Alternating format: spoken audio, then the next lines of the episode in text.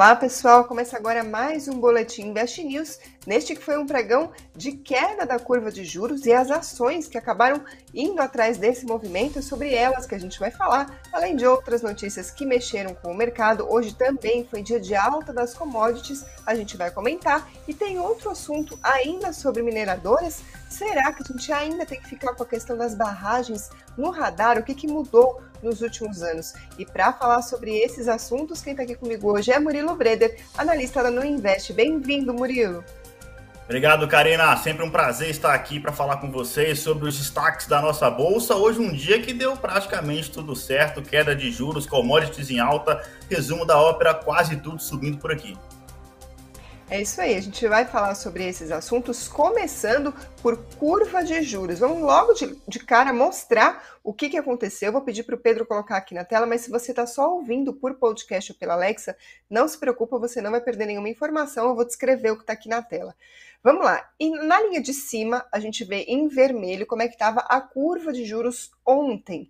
E na linha azul, a gente vê o que aconteceu hoje. Dá para ver, obviamente, azul está mais para baixo, a vermelha está mais para cima. O que, que, quer dizer isso? O mercado está cobrando menos juros para emprestar dinheiro, ou seja, a percepção de risco acabou caindo hoje. Pelo menos essa é a leitura que se faz quando a gente está falando sobre curva de juros. Essa é uma imagem que resume um pouco do que aconteceu hoje, mas claro, vamos entender por que, que aconteceu isso. É sempre difícil a gente cravar exatamente uh, o que, que levou um movimento de mercado. Sempre fico aqui uh, perguntando para os jornalistas por que, que a ação caiu, por que, que subiu, e nunca existe uma resposta completamente certa, 100% segura. Mas a gente pode falar sobre hipóteses, e hoje foi dia de falar sobre hipóteses do porquê que aconteceu isso com a curva de juros. Obrigada, Pedro, por ter mostrado a imagem para a gente. A primeira hipótese que foi levantada pelo economista-chefe da Necton, André Perfeito, foi a seguinte: Fed, Estados Unidos, com a leitura de que os juros por lá, claro, vão subir, mas talvez menos do que esteja todo mundo esperando. André Perfeito disse o seguinte: abre aspas, uma leitura de que o Fed irá controlar a inflação subindo os juros se, e simultaneamente diminuindo seu balanço. Se isso se confirmar, a diminuição do balanço tem efeito análogo a uma política monetária contracionista, o que faria, em tese, que os juros não tivessem que subir tanto, Traduzindo, o que seria isso? Se de fato o Fed fizesse a chamada redução do balanço, isso tem também um efeito de controlar a inflação e aí não precisa contrair tanto a economia, ou seja, não precisa subir tanto os juros. De novo, é uma hipótese, como o próprio André Perfeito disse. Mas teve um segundo ponto, e esse foi bastante comentado hoje, foi uma fala do ex-presidente Lula, que é um dos candidatos aí uh, apontados para a eleição desse ano, sobre uma aliança, possível aliança com o Geraldo Alckmin. Ele disse o seguinte, abre aspas, não terei nenhum problema se tiver que fazer uma chapa com o Alckmin para ganhar as eleições e para governar esse país. Fecha aspas, isso foi numa entrevista ao Brasil 247, e aí o mercado viu então como uma sinalização positiva uh, com relação ao cenário fiscal, já que a gente tem uma, teria uma política diferente aí, pelo menos é uma hipótese do mercado, como eu disse, tudo falando sobre o que, que pode ser. É, é, difícil cravar exatamente a curva de juros caiu por causa disso, por causa dessa frase ou por causa de outra, mas o resultado está aí na tela, como a gente viu, e também entre as ações. Eu trouxe aqui as 10 maiores altas do Ibovespa, claro que eu não vou ficar aqui falando uma numeralha para vocês, mas dá para perceber que só teve tecnologia e varejo aí na ponta positiva, com também uma, duas construtoras uh, se destacando. Teve Local Web, Americanas, Banco Inter, Cirela, Magalu, Via, Ezetec e Melios. Então, Murilo, claro que eu vou te perguntar a pergunta mais chata que uma jornalista pode fazer para o analista, mas que eu sempre faço. O que, que aconteceu com os juros? Por que, que aconteceu isso? Se é que é possível responder uma coisa como essa. E aí, claro, uh, o que, que você pode dizer sobre as ações, por que, que se saem uh, melhores as ações desses setores? Boa. É, a análise que você fez está praticamente perfeita, tá? É, são esses dois movimentos mesmo que o mercado está atrelando a queda de juros no pregão de hoje. Só o comentário que é, é, é essa aproximação com Alckmin e o mercado considerar isso responsabilidade fiscal, aí eu acho que é um pouco uma forçada, né? É, é de fato uma ida mais para o centro e eu acho que é isso que o mercado realmente gostou, né? Uh, inclusive, uh, qualquer presidenciável que for mais para o centro, o mercado é, tende a gostar, tá? Uh, e tem gestores, inclusive, que defendem que a eleição pode ser menos volátil do que se espera, pois é, é, para se vencer uma eleição no Brasil é preciso ir para tomar as decisões mais para o centro, né? É, e a tendência é que os dois candidatos hoje mais fortes, mais extremistas ali, eles vão para o centro né, ao longo de 2022. Isso pode diminuir a volatilidade das eleições, tá? Isso é, é, é tem muito gestor falando isso, isso é um discurso recorrente no mercado. É, e aí, eu não acho que dá para considerar a aproximação com o Alckmin. Isso não é novidade, né? O Lula já tinha falado isso, é, de aproximação, ele só voltou a tocar no assunto, mas é, é, não acho que é, acho que é cedo ainda para falar, para alinhar isso como responsabilidade fiscal, porque é, o próprio Lula já comentou que, né, abre aspas, assim, é, o problema da desigualdade é mais importante do que o teto de gastos, parafraseando, não sei, foi exatamente isso que ele falou, mas foi o que ele quis dizer, né? Teto, desigualdade é mais importante que teto de gastos. Então, assim, concordo, é, assim, desigualdade é um problema crônico no Brasil, precisa resolver. Né? Mas é, é isso, para mim, não é uma fala de que traz responsabilidade fiscal. Né? Então, é, eu acho que está um pouco cedo para alinhar uma ida ao centro a, a, responsabilidade fiscal. Mas é algo que acalmou o mercado hoje, né? Então, é, tem Se tem um movimento aí do André Perfeito também, que realmente foi é, perfeito na análise dele para fazer o, o trocadilho aqui, né? E o impacto, gente, nessas empresas de tecnologia, empresas de crescimento, é na veia dessa, dessa queda da curva de juros. É, eu estava até parando ontem para fazer, revisar alguns é, evaluations, né? E tem uma para refazer conta, ajustar modelo, né?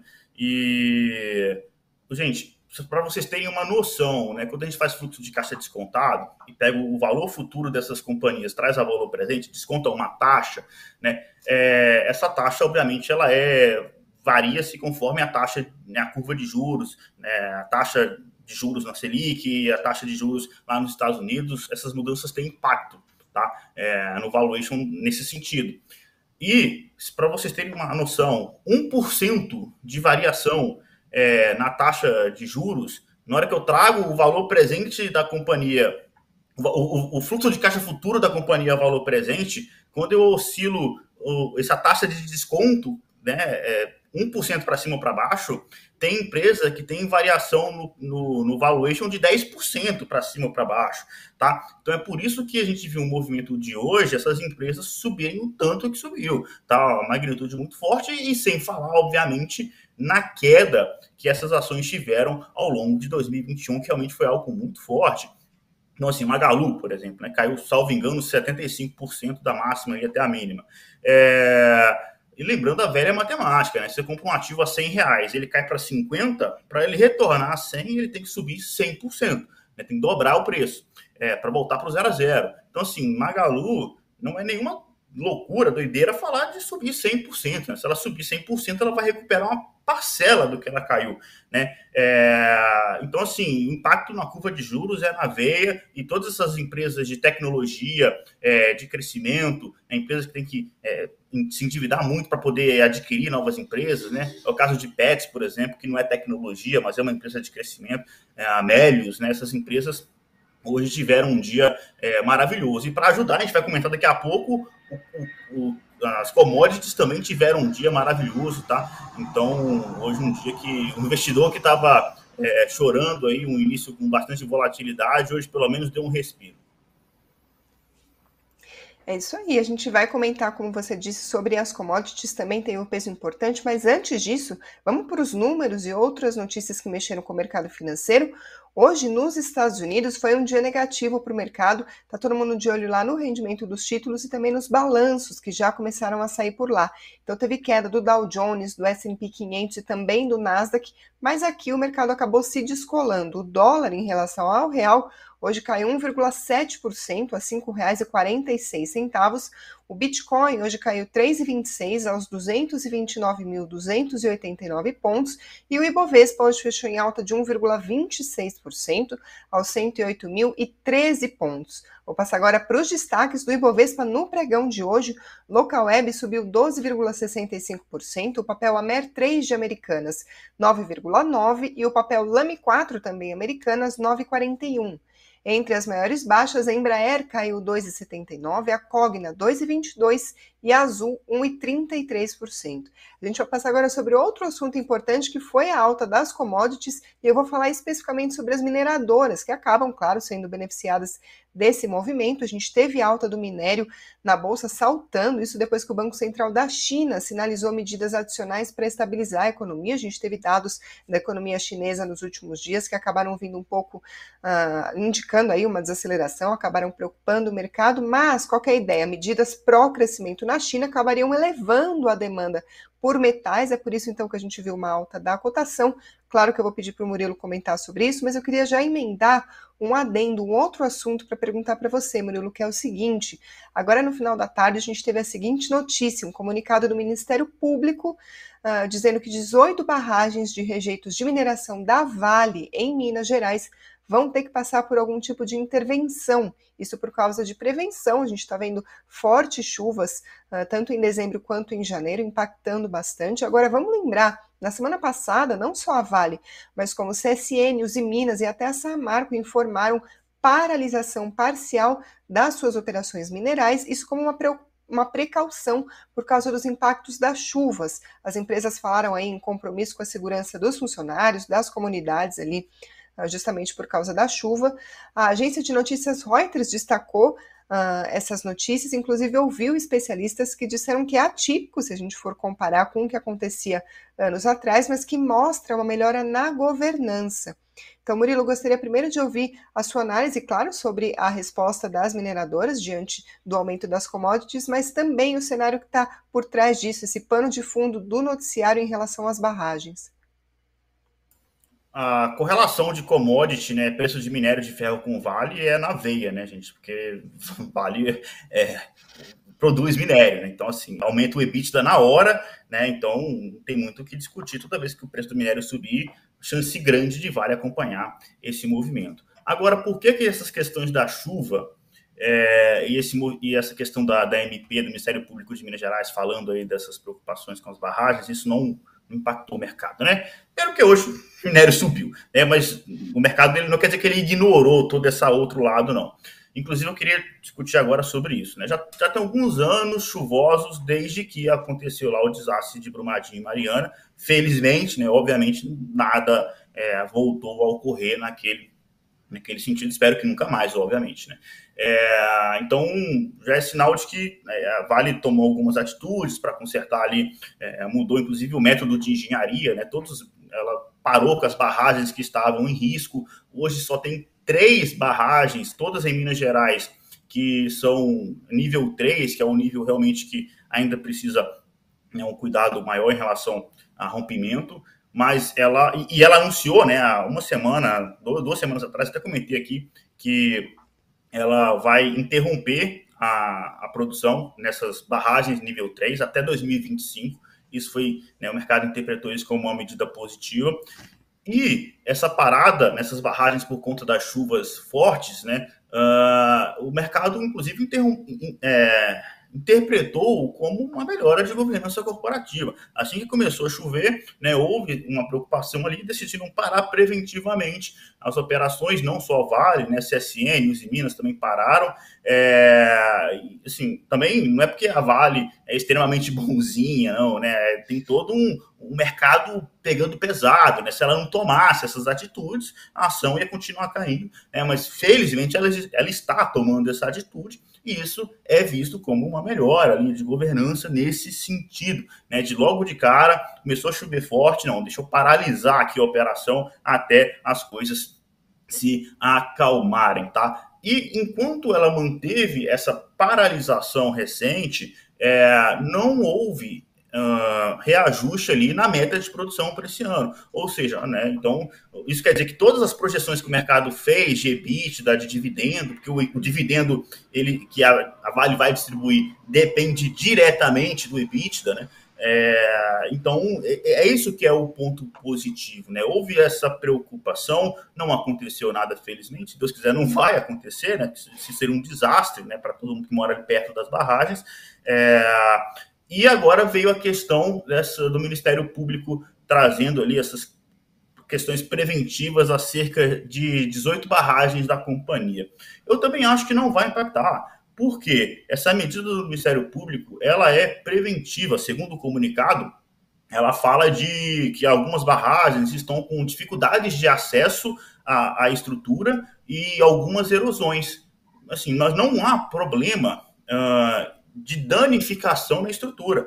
Tá? Isso seria o grave. Tá? Então, se nem a paralisação da, da operação recente, a Vale revisou, né, reduziu a, a produção, a meta de produção para esse ano, é, essas medidas do Ministério Público, não imagino que, que vá atrapalhar a vida da Vale, não. Ela vai ajustar o que tiver que ser ajustado ali e, e, e, vida que segue, até porque não é algo muito grave. Então, por isso, né, que não acho que quando o preço do minério estiver subindo, o preço da Vale é para cima. Né? Óbvio que a gente precisa é, é, é, algo que é para manter no radar. De novo, a Vale ainda possui três é, é, barragens no nível 3, uh, ah, que é um nível que precisa ali, realmente de cuidados. Ela já falou que vai parar, mas vai parar até 2025, então assim, um, um tempo grande, né? Que, que infelizmente está sujeito aí é, a problemas, mas é, para aí. Então não teve muita novidade. Então, minério subindo, Vale vai atrás.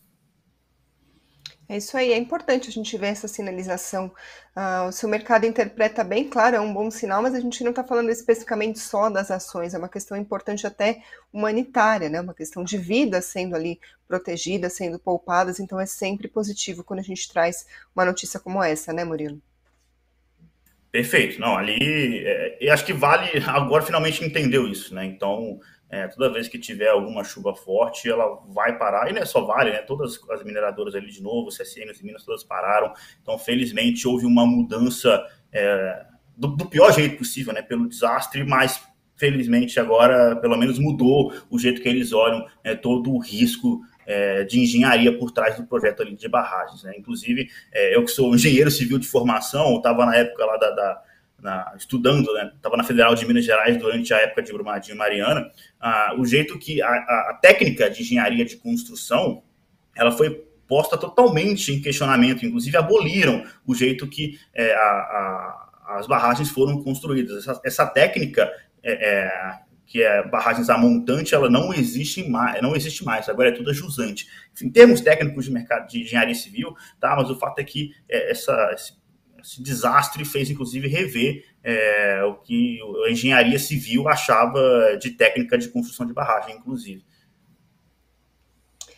Beleza, Murilo, estou dando uma olhada aqui no, nos comentários. O pessoal está falando sobre várias ações diferentes que não estão exatamente aqui no nosso roteiro, mas vale talvez a gente escolher alguma para comentar, porque tem inclusive ações que já fizeram ou fazem parte das suas carteiras. O Felipe Pina, por exemplo, está perguntando se a Ares vai vingar ou se vai ficar só na promessa.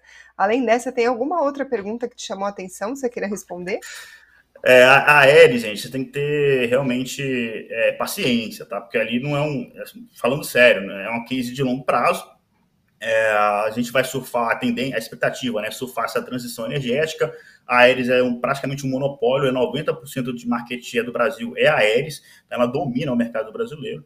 Uh, só que ela teve alguns projetos postergados em 2021, isso frustrou o mercado, jogou o lucro lá para baixo e esses, eles foram postergados, esses projetos, para 2022. Então, esse ano tem uma expectativa de operacionalmente a Aeres demonstrar números melhores, tá? Mas é, é a Aeres vai demonstrar sua superioridade é, ao longo do tempo. Tá? Mas aí essa questão mais curto prazista, de aéreo subir hoje, semana que vem, amanhã, mês que vem, enfim, isso ficou um pouco mais em xeque por conta desse postergamento né, de, de projetos. E lembrando que também a Aeres tem a questão da inflação, porque ela importa os, esses metais para construir né, as, as pás eólicas, então esse aumento da inflação também pressiona o lado do custo, mas é, como né, a gente espera que o problema da inflação seja eventualmente controlado, então isso não é um problema muito grave para o longo prazo, mas impacta também no curto. Então, assim, é isso que está por trás da companhia, não é que ela seja uma eterna promessa, foi simplesmente algumas notícias realmente negativas, a gente não estava contando com elas, mas só postergou um pouquinho, né, em vez de ser 2021, um ano que a gente esperava que fosse mais forte, espero que agora 2022 seja né, uma retomada dessas operações. E aí a transição energética é só deixar acontecer, que parece que é algo que realmente o mundo inteiro está caminhando nesse sentido, está meio que inevitável né, a gente aumentar a, a necessidade de, de energia renovável. Tá? Então, a Aeres, 90% de mercado brasileiro vai surfar esse movimento. Mais alguma pergunta que você viu, Karina? Ah, tem bastante aqui, mas enquanto você dá uma olhada no chat, vou só aproveitar que a gente mencionou a, a carteira para falar para as pessoas, se você não conhece, investnews.com.br, lá em cima vai ter carteiras. Aí você vai encontrar a carteira de dividendos, small caps, a mensal, tem a carteira de FIIs e ali sim tem as recomendações dos analistas sobre o que, que, na opinião deles, é importante vocês terem na carteira de investimento de vocês, quais são as recomendações, então fica por dentro também desse conteúdo. É isso, Murilo, alguma pergunta mais que queira responder? Tem sim, tem a ver com um tema. Garimpei aqui o chat, achei uma pergunta do Gil Costa, né? Perguntando se a alta do varejo hoje era de vez, né? Se o varejo retomou, ou se não, ou se era respiro. A própria Paty, que acompanha o programa aqui, acho que ela já sabe um pouco a minha opinião, respondeu que era um, era um respiro, né? É, são, é um setor que apanhou muito, está muito para trás. Uh, quando a bolsa voltar a andar, essas ações vão continuar andando forte. Se tiver uma queda na curva de juros como foi hoje, podem esperar mais altas como essas, porque, é, de novo, né, se a gente falar de Magalu subindo 100%, ela está recuperando uma parte da queda que ela caiu ao longo de 2021. Mas, apesar disso ser uma possibilidade, né, é, o cenário macroeconomicamente falando ainda é adverso, a gente está vendo o macro impactando no micro, tá? Então 2022 tende a ser é, ainda do lado de PIB, de, de poder de compra, de inflação, né? a inflação deve ser controlada só no final de 2022. Então, dado esse cenário ainda adverso, eu sigo de fora do setor, tá? Né, hoje foi um respiro é, e é preciso, e não dá para cravar que ainda vai retomar, não, tá? Se continuar caindo a curva de juros, vai subir, mas eu acho que ainda está cedo, tá? Para cravar que agora vai, vai subir, vai recuperar, acho que ainda não está na hora de meter uma, uma aspas tão ousada como essa. A gente, claro, vai continuar acompanhando, mas por hoje o boletim termina por aqui. Amanhã tem mais. Se inscreva no canal se você ainda não fez isso e deixa aqui nos comentários o que, que vocês estão achando dos programas. Deixa o like se você gostou desse vídeo e muito obrigada a quem está ouvindo por podcast pela Alexa. Obrigada, Murilo. De nada, Karina. Um abraço, investidores. Bons investimentos a todos. Até mais. Tchau, tchau.